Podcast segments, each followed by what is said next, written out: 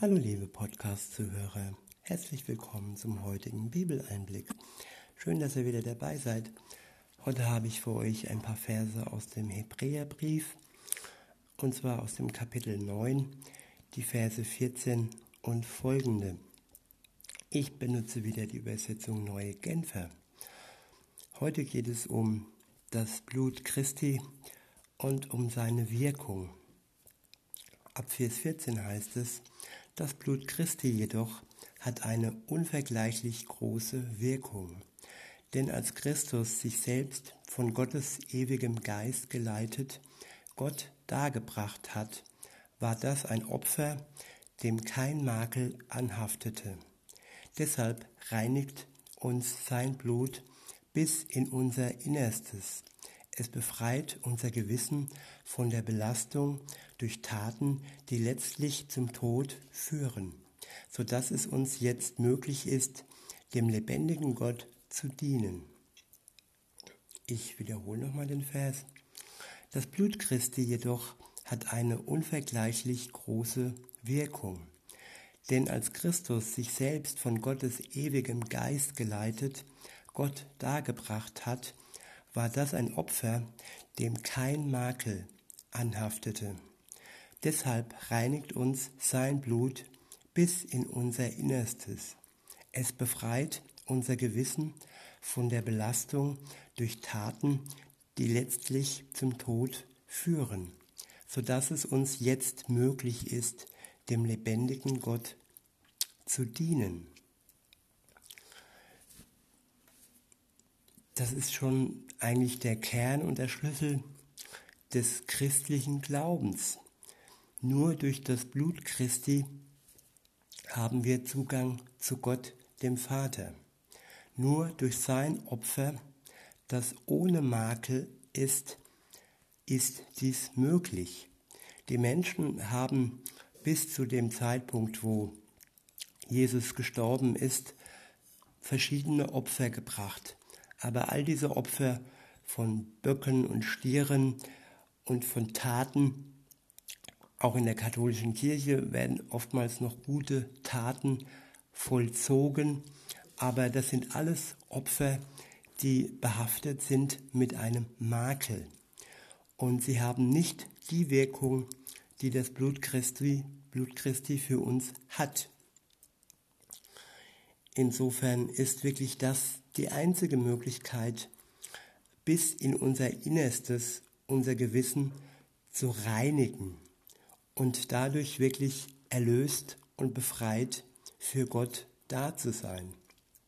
Denn all die Taten, die wir begangen haben, all die Sünden, die wir auf uns gelastet haben, führen in den Tod. Und nur das Blut Christi kann uns davon reinwaschen. Nicht nur äußerlich, sondern auch innerlich. Ab Vers 15 heißt es dann, Christus ist also der Vermittler eines neuen Bundes. Mit seinem Tod hat er für die unter dem ersten Bund begangenen Übertretungen bezahlt, sodass jetzt alle, die Gott berufen hat, losgekauft sind und das ihnen zugesagte unvergängliche Erbe in Besitz nehmen können. Ja, all das, was wir getan haben, all unsere Verfehlungen, haben eine Schuld bezweckt. Und Jesus hat uns losgekauft. Er hat praktisch den Schuldschein beglichen. Der Schuldschein ist zerrissen. Und nun haben wir ein unvergängliches Erbe in Besitz genommen, das wirklich ewig hält und das uns wirklich ins Paradies, ins Paradies führt. Ab Vers 16 heißt es, mit dem neuen Bund verhält es sich wie mit einem Testament. Um ein Testament vollstrecken zu können, muss man nachweisen, dass der, der es aufgesetzt hat, gestorben ist. Erst im Todesfall wird es gültig. Solange der Betreffende lebt, ist es noch nicht rechtskräftig. Aus demselben Grund konnte auch der erste Bund nicht ohne Blut in Kraft treten. Nachdem Mose das Gesetz vor versammelten Volk Gebot um Gebot verlesen hatte, nahm er das Blut von Kälbern und Böcken sowie Wasser, sowie Wasser, scharlachrote Wolle und ein Jysopbüschel, besprengte mit dem Blut sowohl das Gesetzbuch als auch das ganze Volk und erklärte, das ist das Blut des Bundes, zu dessen Einhaltung Gott euch verpflichtet hat. Ebenso besprengte Mose auch das heilige Zelt und alle für den Gottesdienst bestimmten Geräte mit Blut. Überhaupt ist nach dem Gesetz fast jedes Mal Blut nötig, wenn etwas gereinigt werden muss. Und ohne das Blut eines Opfers gibt es keine Vergebung. Mit solchen Mitteln müssen also die Einrichtungen, die Einrichtungen des alten Bundes gereinigt werden. Aber diese sind ja nur ein Abbild der himmlischen Wirklichkeit. Wo es um die himmlische Wirklichkeit selbst geht, sind bessere Opfer erforderlich. Christus ist schließlich nicht in eine von Menschenhand gemachte Nachbildung des wahren Heiligtums hineingegangen, sondern in den Himmel selbst, wo er sich nun unmittelbar bei Gott für uns einsetzt. Der levitische Hohepriester betritt das Heiligtum viele Mal im Laufe seines Lebens, Jahr für Jahr von neuem und immer mit dem Blut eines Tieres, nicht mit seinem eigenen Blut.